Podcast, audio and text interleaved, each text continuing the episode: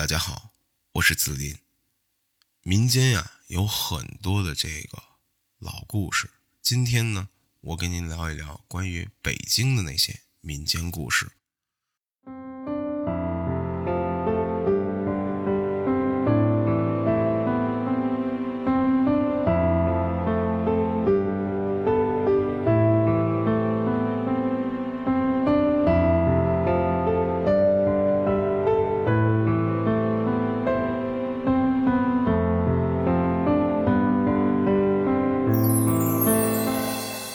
今天呢，咱们就来聊聊为避恩宠而死的美男子。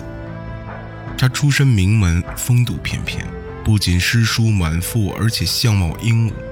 不过，这些并不是这位贵公子出名的原因。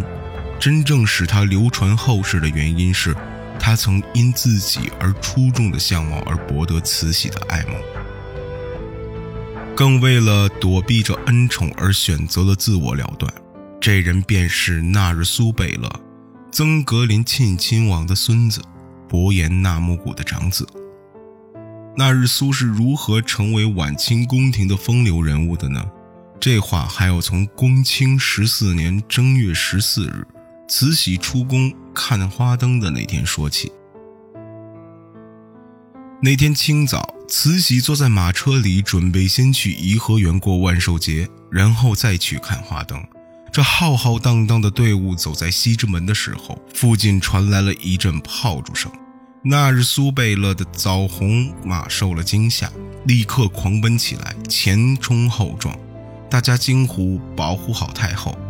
那日苏费了好大力气，终于制服了这烈马，但也闯下了大祸，冲撞到慈禧的銮驾，这罪过可不小。当时那日苏是一等侍卫。颇受朝廷器重，在闯下祸之后，他心想，即便是太后跟皇上不犟嘴，自己的仕途也必定是黯淡一片了。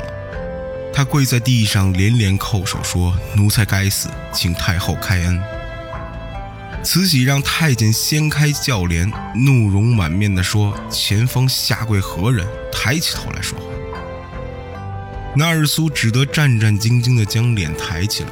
慈禧太后平生最喜欢相貌出众的人，她见纳尔苏仪表不凡，不由得喜欢上了。在听说是一等侍卫纳日苏贝勒后，便说：“若你今天是无意冲撞，我就免了你的罪过。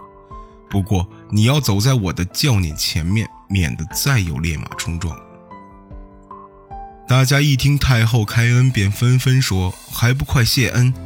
纳尔苏心底的石头终于放下了，幸而这一天再无风波发生。慈禧在宴饮之后便要早早休息。纳尔苏回到侍卫营，正要谢天谢地谢菩萨，这时却听一位太监传旨，说慈禧太后宣纳尔苏贝勒即刻进宫。纳尔苏听完，顿时吓得面无血色，心想一定是太后要治罪于我。尽管心里一万个不愿意，但他不得不入宫觐见。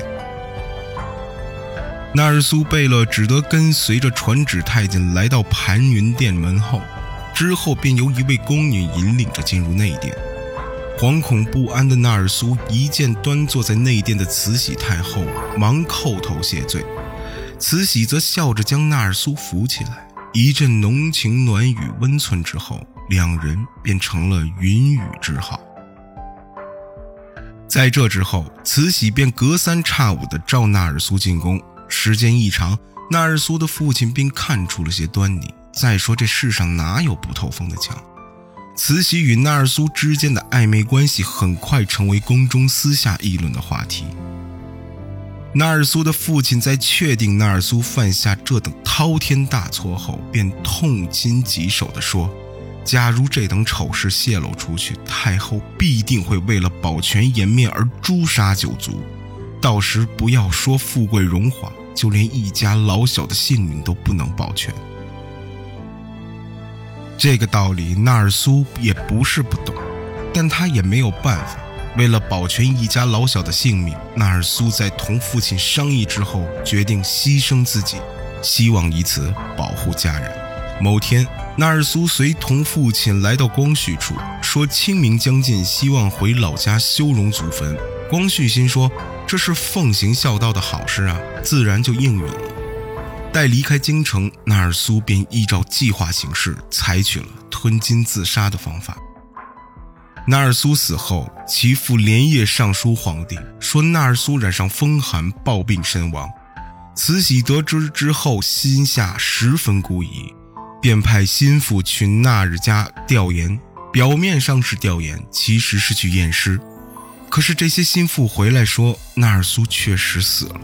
想来纳尔苏难得的青年才俊，慈禧也着实觉得可惜，但更多的还是气恼。可是再怎么舍不得，这个人已经不在，慈禧便只能作罢。纳尔苏的葬礼办得十分风光。可这对于死人还有什么用呢？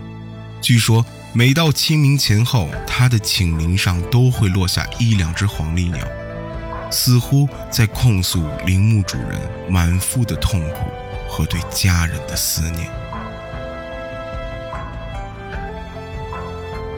好了，今天就和您先聊到这。如果您对老北京的故事感兴趣，希望您关注我，明天继续收听。好了，我们明天见。再见。